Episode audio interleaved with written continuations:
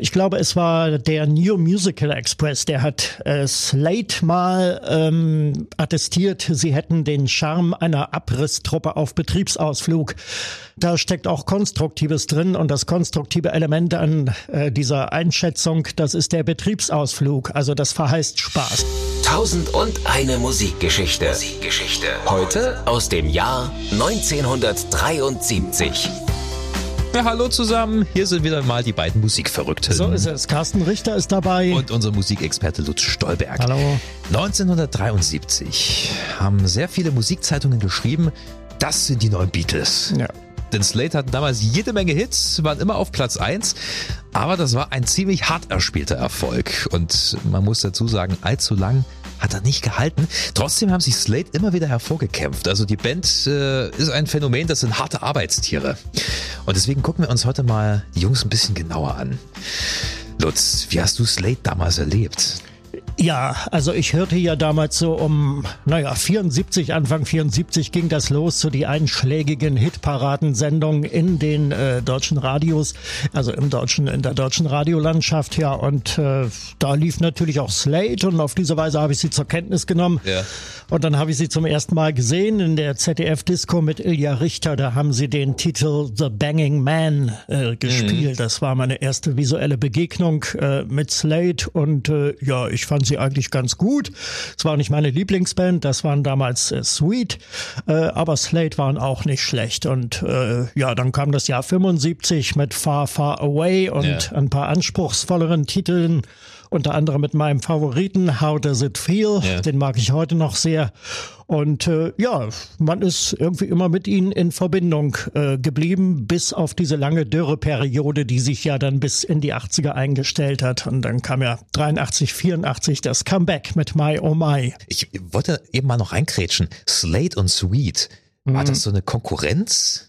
Wahrscheinlich eher so von der Musikpresse aufgemacht, oder? Ja, das war sicherlich ein Pressehype. Also es, es gab ja viele Konkurrenten, da müsste man T-Rex dann auch noch dazu zählen. Ja, Matt, Die haben ja Hello, damals, ich, äh, ja, die haben ja ähnliche Erfolge eingefahren. Also jetzt auch von von der Anzahl der Platzierungen her, Mhm. der Nummer eins Charts und so. Äh, nee, also musikalisch würde ich da keine Konkurrenz festmachen. Ähm, das war eben halt so Glamrock mit den damals typischen Stilelementen, aber mehr eigentlich auch nicht. Okay. Und vor allem Slate waren eigentlich keine ausgemachte Teenie-Band. Das waren Sweet in ihren frühen Jahren äh, durchaus. Wir starten wieder ganz am Anfang. Ähm, Slate sind ja letzten Endes hervorgegangen aus zwei unterschiedlichen Bands. Vielleicht sollten wir ganz am Anfang mal auflisten, wer gehört überhaupt zu Slate? Das ist ja auch so eine Band mit einer klassischen Besetzung, äh, die über Jahre lang beibehalten wurde. Das waren vier Typen, also Noddy Holder natürlich, der markante Leadsänger, bürgerlich äh, Neville John Holder, dann äh, Jim Lear, der Bassist, äh, Co-Autor bei vielen Songs zusammen mit Noddy Holder. Dann gab es Don Powell, den Schlagzeuger, der bis vor kurzem noch dabei war. 2020 ist er ausgeschieden und äh, Dave Hill, der Gitarrist, äh, der Mann mit dem markanten großen Hut, der Ja. heute noch mit Slate auf der Bühne steht, das einzig verbliebene Originalmitglied. das Erbe verwaltet. Okay, also Slate sind hervorgegangen, ursprünglich aus zwei Bands, die In-Betweens, da haben ähm, Dave Hill und Don Paul gespielt und äh, bei den Mavericks war Noddy Holder. Ja. Na? Ähm, und äh, irgendwann haben sie sich zusammengetan. Der Jim Lear, der ist ähm, äh, ganz, ganz prägend für die Band, meiner Meinung nach, weil das ist ein Multi-Instrumentalist, spielt Violine, spielt Klavier, Ja. äh, ist am Bass letzten Endes eher unterfordert, aber hat zusammen mit Noddy Holder, glaube ich, sehr, sehr viele Songs geschrieben ab einem gewissen Punkt. Ja, sicherlich. Also die beiden waren ein Gespann und weil du gerade sagst, äh, Violine, man hört ja auch in einigen Slate-Titeln, äh, bei, bei Cause I Love You beispielsweise, da ist ja auch eine Violine zu hören und Ja. äh, da kann man dann auch zum Einsatz als Multi-Instrumentalist. Die großen Hits von Slate, das sind natürlich immer diese rockigen Stampfe-Beat-Nummern. Ja. Wird der Band nicht ganz gerecht, denn sie haben tatsächlich auch immer wieder experimentiert, ja? vor allem dann in den, ja, so in der Phase ab Mitte der 70er. Aber gut, da sind wir noch nicht. Also die Band Ja. hieß eine ganze Weile erstmal noch In-Betweens Ja. äh, und haben sich damals äh, in ihrer Gegend einen soliden Ruf als Liveband erspielt. Das, das war Wolverhampton, daher stammt die Band, das ist so Industriegebiet ja. äh, in England und äh, auch genannte Black England, also in Anspielung jetzt auf die Kohle, auf die viele Kohle, die dort Ja. gefördert wird. Black Country, Kohle, ne? Kohlebergbau, ja genau. Und ähm, ja, dem, dem Dialekt, also dem proletarischen Dialekt dieser Gegend entsprechend, haben sie ja äh, viele ihrer Songs dann auch so äh, geschrieben. Also die Titel, also beispielsweise Cause I Love You wird nicht also Because I Love You ja, geschrieben, ja. sondern eben halt C-O Z, ja, Cos, genau. I love you. Also ja. um nur mal ein Beispiel äh, zu nennen. Ja, oder Come on, äh, feel the noise. Äh, ja, ja, ja, ganz genau. Ne? Ja, genau. ja, sie waren eigentlich eine Clubband, eine Liveband, die wirklich ihre Hausaufgaben gemacht hat, die sich auf gut Deutsch gesagt den Allerwertesten äh, abgespielt hat. Und äh, ja, ab 1969 hießen sie äh, Ambrose Slate zunächst. Und äh, mit dem Bandnamen hat es eine eigene Bewandtnis. Das äh, ja, sind eigentlich so mehr oder weniger zwei Fantasiebegriffe, die da zusammengefügt wurden. Und äh, dieser Name geht wohl zurück auf eine Sekretärin der Plattenfirma. Die Dame hatte eine Handtasche, die nannte sie Ambrose und dann hatte sie Schuhe, das waren dann eben die Slate. Und äh, Slate war wohl ein, äh, zumindest in der dortigen Region, verbreiteter Familienname yeah. auch. Und Slate äh, bedeutet ja auch übersetzt so viel wie, wie Senke oder auch Tal. Yeah. Und da wurden also diese beiden Begriffe dann zusammengefügt. Das fand man witzig und originell. Aber dann ab äh, 1972, 73 haben sie dann das Ambrose äh, weggelassen und dann hießen sie einfach nur noch Slate. Und ich glaube, das hat der Band auch gut getan. Ja. Du hast ja gerade gemeint, die haben sich den Arsch abgespielt. Da gab es ja auch eine Geschichte, die hatten ein mehrwöchiges Club-Engagement auf den Bahamas. Ja. Das war auch irgendwann Ende der 60er. Ähm, allerdings gab es Probleme mhm. mit dem Hotel, weil in der Zeit, als sie dort gespielt mhm. haben, hat der Besitzer gewechselt. Das heißt, ihre Hotelrechnung wurde ja. nur für zwei Wochen bezahlt, ja, aber sie waren mehrere Wochen ja, dort. Ja, das, das waren satte 35.000 Dollar, die sie da krass, äh, brechen oder? sollten und das konnten sie natürlich nicht. Und da war der neue Hoteleigner war dann so gnädig und hat gesagt, ihr, ihr könnt das bei mir abarbeiten hier und wenn ihr weiterspielt, äh, bis wir diese Summe wieder raus haben, dann ist alles gut. Ich glaube, sie waren mehrere Monate dort. Ja. aber da lernst du natürlich auch als Band äh, zu spielen. Man wächst zusammen und in der Zeit haben sie auch ihr Repertoire enorm erweitert. Wobei man sagen muss, das, was man später von Slate so kennt, das, das war damals noch nie so richtig der Sound. Wir sind ja immer noch Ende der mhm. 60er. Das war manchmal noch so ein bisschen harmloser Rock'n'Roll, so Boogie. Ja. Klar, es hatte immer eine dreckige Note, ja, wie gesagt. Coverversion natürlich jede kam Menge. Genau aus der Arbeitergegend, aber es wurde größtenteils gecovert. Also sie hatten noch gar nicht so richtig vier eigene Songs geschrieben. Das hatte sich erst nach äh, naja, nachdem sie sich umbenannt haben in Slate, äh, mhm. so langsam geändert. Denn mit der Aufnahme ihres ersten Albums kam auch ein sehr, sehr wichtiger Mann in ihr Leben, und zwar Chess Chandler. Ja, genau, Brian Chess Chandler, ehemals Bassist der Animals und äh, ein gewiefter Manager und äh, Produzent auch, der Entdecker von Jimi Hendrix, der Mann, der damals äh, Jimi Hendrix in New York City eingesackt hatte, mit nach England nahm mhm. und dort groß rausbrachte. Naja, nun war Jimi Hendrix schon tot. Äh, Chess Chandler war noch da und mitten im Geschäft und er hatte dann den richtigen Riecher für Slate. Ja, ich glaube, der ist einfach mal zufällig bei den Aufnahmen zum ersten Album ja. reingeschneit und hat gesagt, Jungs, ich manage euch. Das erste Album muss man sagen, ähm, man kann es gerne mal hören, aber es ist jetzt noch nichts so Besonderes. Nein. Sie covern äh, unglaublich viel Steppenwolf, Idle Race, Beatles, Marvin Gaye und sogar Frank Zappa. Also eine sehr, sehr bunte Mischung an Coversongs. Äh, man hört schon so ein kleines bisschen, dass sie ihren eigenen Sound formen, aber ja. noch nicht richtig gefunden haben. Ja, ist richtig, wobei ich äh, Slate auch nicht als Albumband äh, festmachen würde. Also so wurden sie damals auch nicht rezipiert, ja, sondern nee, es war stimmt. eigentlich eine Singleband, ja. die sich über ihre Hits in den Tagescharts definiert hat. Ja, das Lustige war ja, dass Chess Chandler der Band damals Ende der 60er einen Skinhead-Look verordnet hat. Ja, genau. Die Skinhead-Bewegung war ja damals ein Ding. 69 äh, kam das so richtig auf. Ja ist auch kein rechtsextremer Hintergrund ja, ja. Äh, dabei im Spiel, sondern das war eigentlich die Mode der Arbeiterklasse, sagen wir. Also genau. Skinheads waren eigentlich äh, ja Jugendliche aus der Arbeiterklasse, die eben halt mit kurzgeschorenen Frisuren und anderen modischen aus Outfits auftraten und nicht gerade unbedingt zart beseitet waren, wenn ja. sie in Gruppierungen waren. Äh, aber es hatte keinen politischen Hintergrund. Das hatten wir ja auch schon mal in unserer ja. Folge über über Ska war das, glaube ich, hatten wir das ja. mal besprochen. Äh, eine unpolitische Bewegung, haben dann leider die Neonazis für sich vereinnahmt. Ja, ähm, ja aber irgendwie hat das nicht so richtig gefruchtet. Slate als Skinhead, es gibt ja, ein paar Bilder, ich finde, das passt auch überhaupt ja, nicht. Ja, nee, ist richtig. ähm, es hat nicht nur nicht gefruchtet, sondern es hat auch bei den Clubbetreibern äh, Bedenken ausgelöst, weil ja. die um Radale fürchteten. Die hatten also Angst, wenn da so eine Kultband der Skinheads äh, auftritt, dann geht hier das Mobiliar zu Bruch und, äh, und die ganzen Fußball-Hooligans. Ja, ganz genau. aus dem Grund äh, lief das nicht konform mit dem Erfolgsrezept. Ja, der nächste Schritt war dann das Album Play It Loud. Da haben sie sich schon ein bisschen mehr gefunden, obwohl das Ding auch eher ein Rohrkrepierer war. Also da sind wir wieder bei dem Punkt, dass Slate sehr, sehr lange an ihrem Erfolg gearbeitet haben. Ähm, zum Glück äh, hatten sie sehr viele Tourneen in der Zeit mhm. absolviert und ganz, ganz viele Radioeinsätze. Und mit einer Single hat es dann endlich geklappt. Ja, get down da, and get with it. Genau, das war die ähm, ja, Debütsingle in den Charts, kann man sagen. Und ja. äh, ab da waren sie dann eigentlich angesagt. Ich glaube, das ist auch so ein alter Rock'n'Roll-Song. Ich kenne aber mhm. den ursprünglichen Interpreten jetzt auch nicht auf Anhieb. Ähm, jedenfalls äh, geht ziemlich gut ab. Also das war live immer ein sehr erfolgreicher Song und das hat sich dann auch in den Charts durchgesetzt.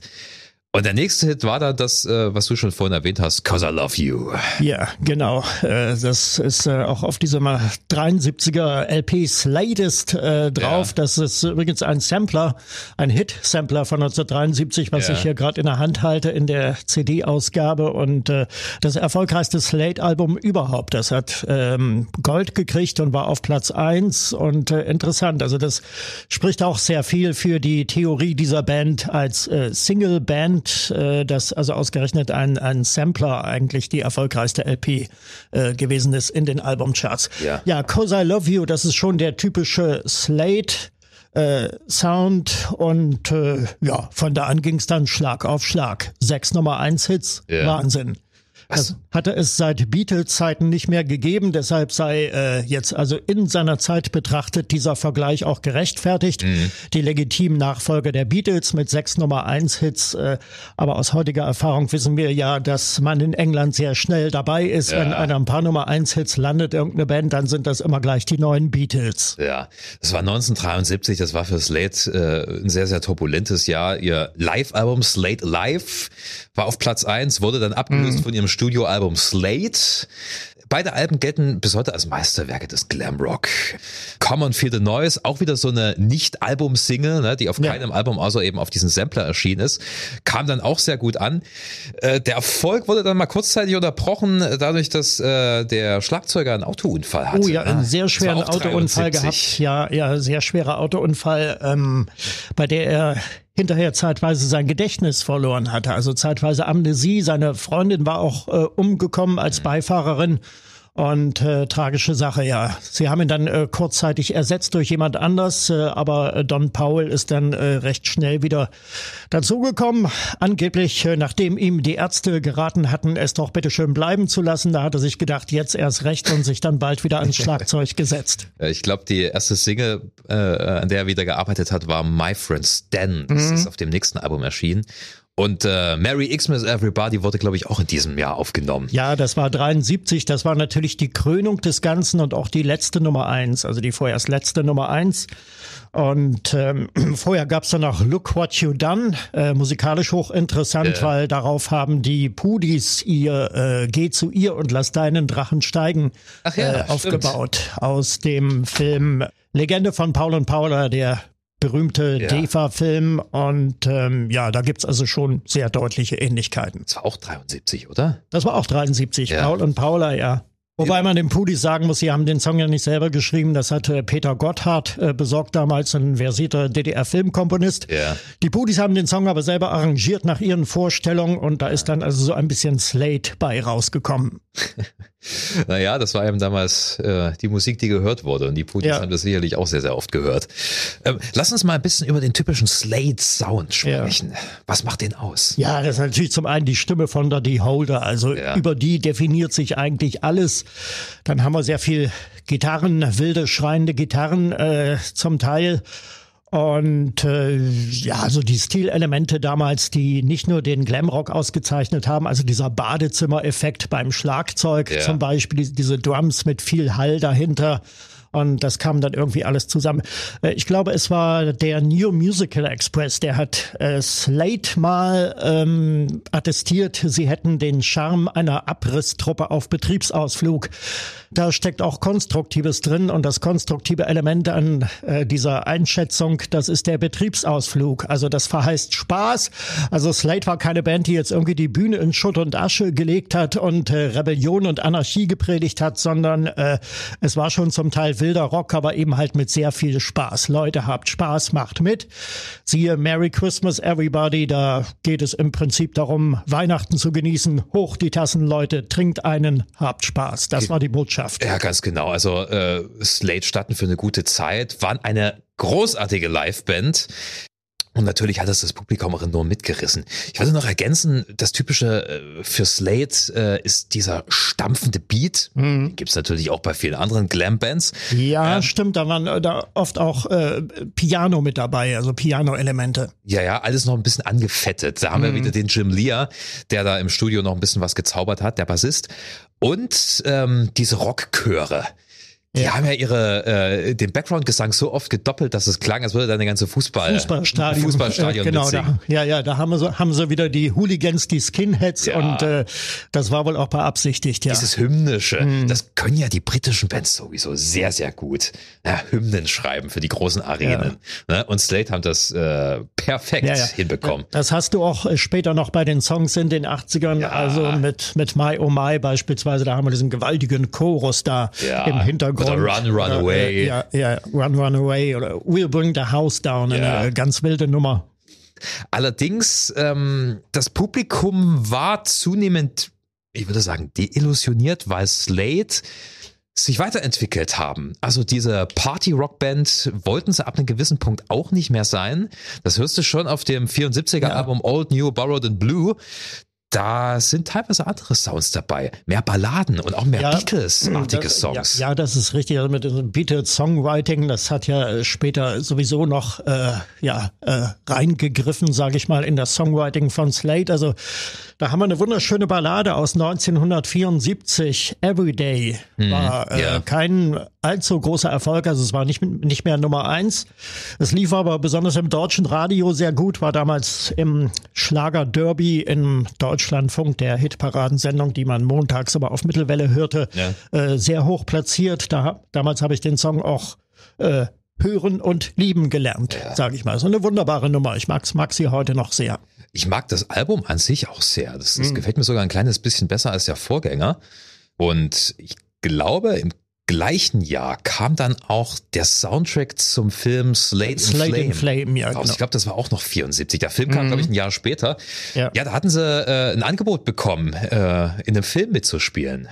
Genau. Ich muss dazu sagen, ich habe den Film nie gesehen. Das ist wahrscheinlich ein verschollenes Meisterwerk. Ich weiß Gibt's nicht. bei YouTube. Bei YouTube, tatsächlich, in voller Länge. Ich, habe punktuell mal reingeguckt. Mhm. Naja, also worum geht's? Slate spielen quasi eine Band, die in den 60ern groß wird und dann aber auch vom Musikbusiness fallen gelassen wird. Ja. Ähm, hat ja. aber auch sehr nachdenkliche Noten, dieser mhm. Film. Deswegen war das Publikum, also die typischen Slate-Fans da auch ein bisschen verwirrt, weil sie dachte, okay, das wird jetzt eine Komödie.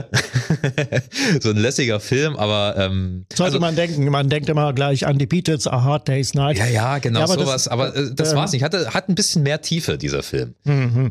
Ja, gut, das steht ja auch für den Wendepunkt irgendwie äh, dieser Band, dass sie sich also von dem drei Minuten Radau-Rock äh, verabschiedet hat und äh, nachdenkliche Elemente angestoßen angestoßen hat. Ja, ja die Glamrocker damals, wenn sie nicht mehr weiter wussten, dann haben sie Filme gedreht. Also das beste Beispiel dafür ist auch T-Rex mit Born to Boogie. Ja. Das ist ein Dokumentarfilm. Äh, Ringo Starr als Produzent damals hat versucht, im Filmgeschäft äh, Fuß zu fassen. Und äh, ja, eine Legende der Film heutzutage. Ja. Und äh, wie gesagt, bei Slate in Fame ist, glaube ich, so ein bisschen verschollenes Meisterwerk. Also man hat damals auch nicht groß darüber gesprochen. Also ich kann mich zumindest nicht entsinnen. Ja, also mir war es auch nicht bekannt, dass, dass die einen Film gedreht haben. Ich mhm. habe das auch erst äh, in der Recherche für diese Folge rausgefunden. Ähm, aber hat wohl gute Kritiken bekommen von der Presse. Also gerade Nordy Holder wurde sehr gelobt, dass er sehr, na ich meine, er hat ja auch ein sehr einnehmendes Bühnenwesen, natürlich ja, funktioniert natürlich, das auch vor der Kamera. Ähm, und auf dem Soundtrack-Album sind echt ein paar tolle Songs dabei.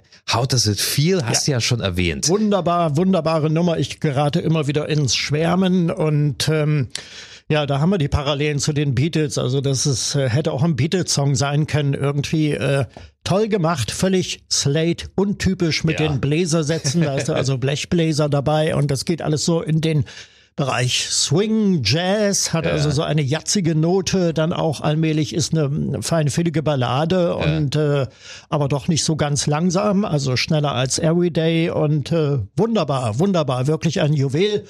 Ähm, das sage nicht nur ich, das sagt unter anderem auch Noel Gallagher, früher bei Oasis. Ja. Seiner Meinung nach ist das äh, einer der besten Popsongs aller Zeiten. Ja, es ist wirklich goldenes Songwriting.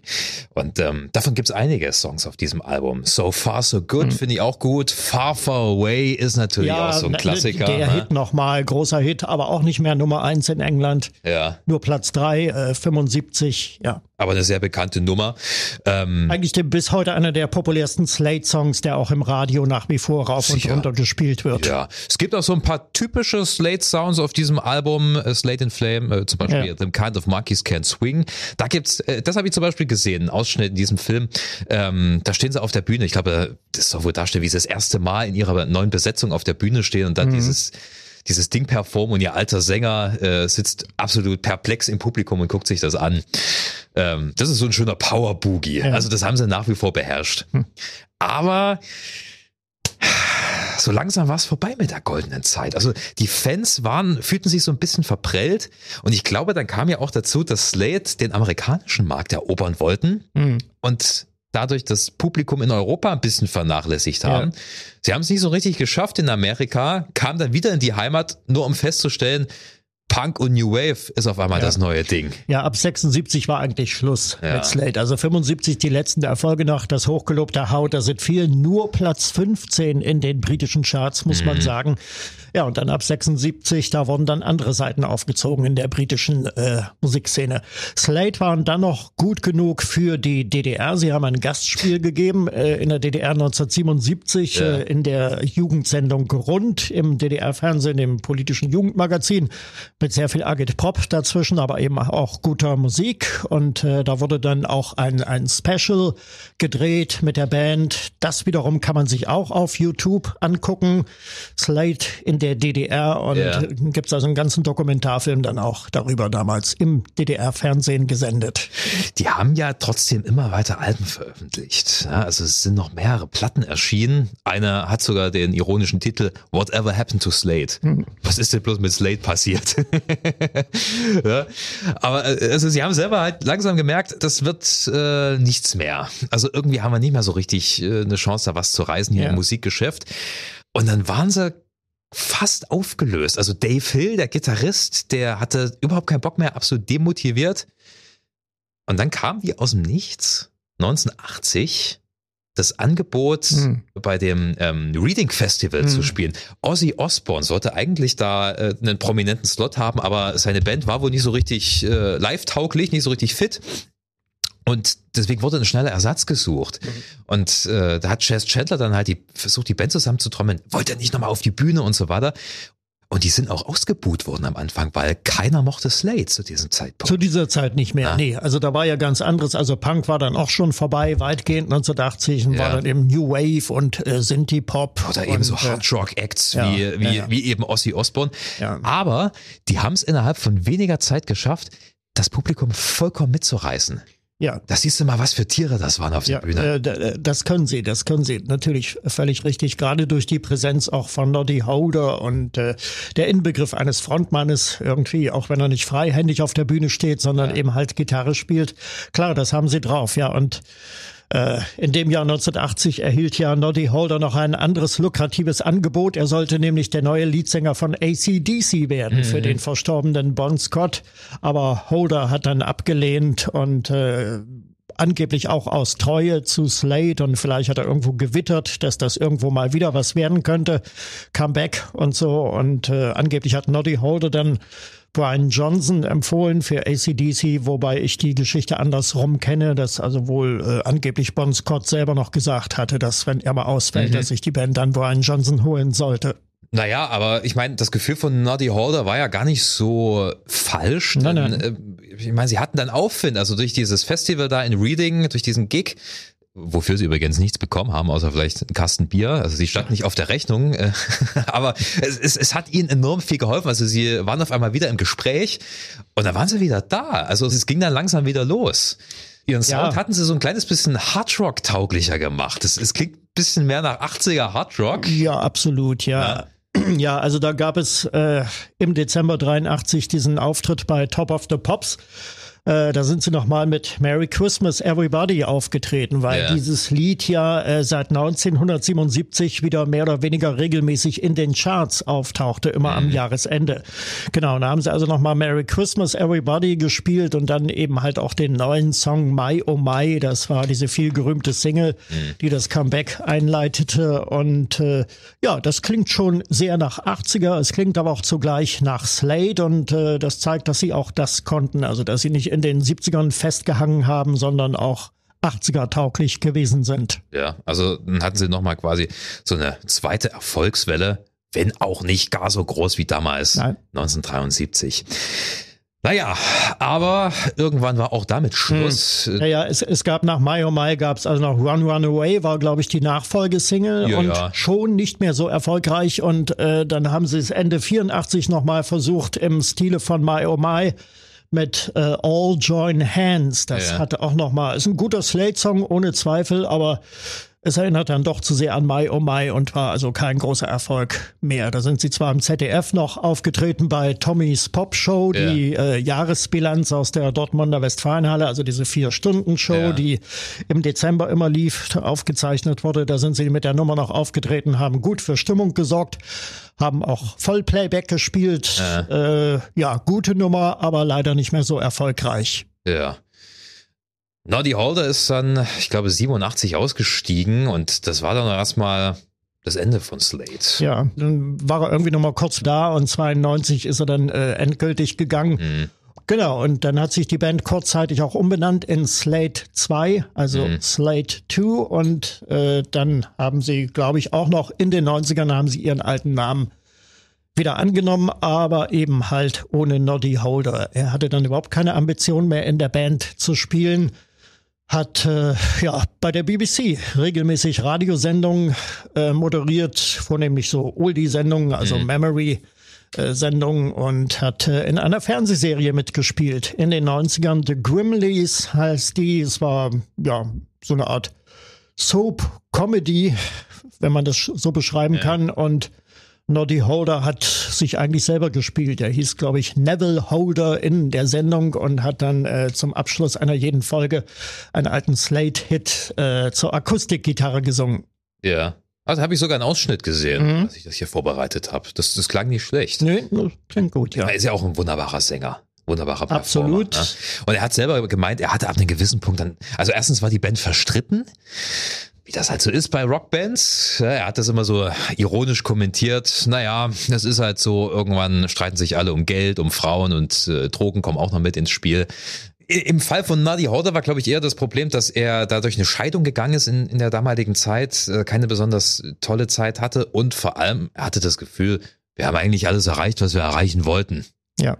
Slate sind danach ähm, immer weiter getourt. Dave Hill und Don Paul, äh, wie gesagt, lange Zeit zusammen. Ja, ja. Äh, Don Paul wurde dann auch irgendwann gegangen. 2020 äh, ist er dann ausgeschieden. Ja. Naja, sie waren äh, eigentlich keine ernstzunehmende Band, die da also regelmäßig irgendwie noch neues Material veröffentlicht hätte. Sie waren ja. eigentlich eine Oldie-Band, die im Oldie-Package äh, verkauft wurde für diverse Festivals. Genau. Und äh, wir haben sie auch mehrmals zu Gast gehabt. Also nicht nur 2000 in Leipzig, wie eben erwähnt, sondern auch in späteren Jahren noch. Da war Dave Hill immer noch äh, der Leuchtturm ja. dabei, der seine Show gemacht hat, nach wie vor zuverlässig auf der Bühne ja. und wahrscheinlich tut er das heute noch.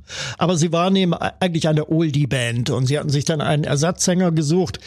Den Namen weiß ich nicht, aber der war eigentlich ganz gut. Der kam so ein bisschen an Noddy Holder ran, war aber natürlich nicht das Original. Also Holder ist eigentlich unübertrefflich. Also es gibt ja Rocksänger, die schreien einfach nur und es gibt welche, die schreien mit Niveau.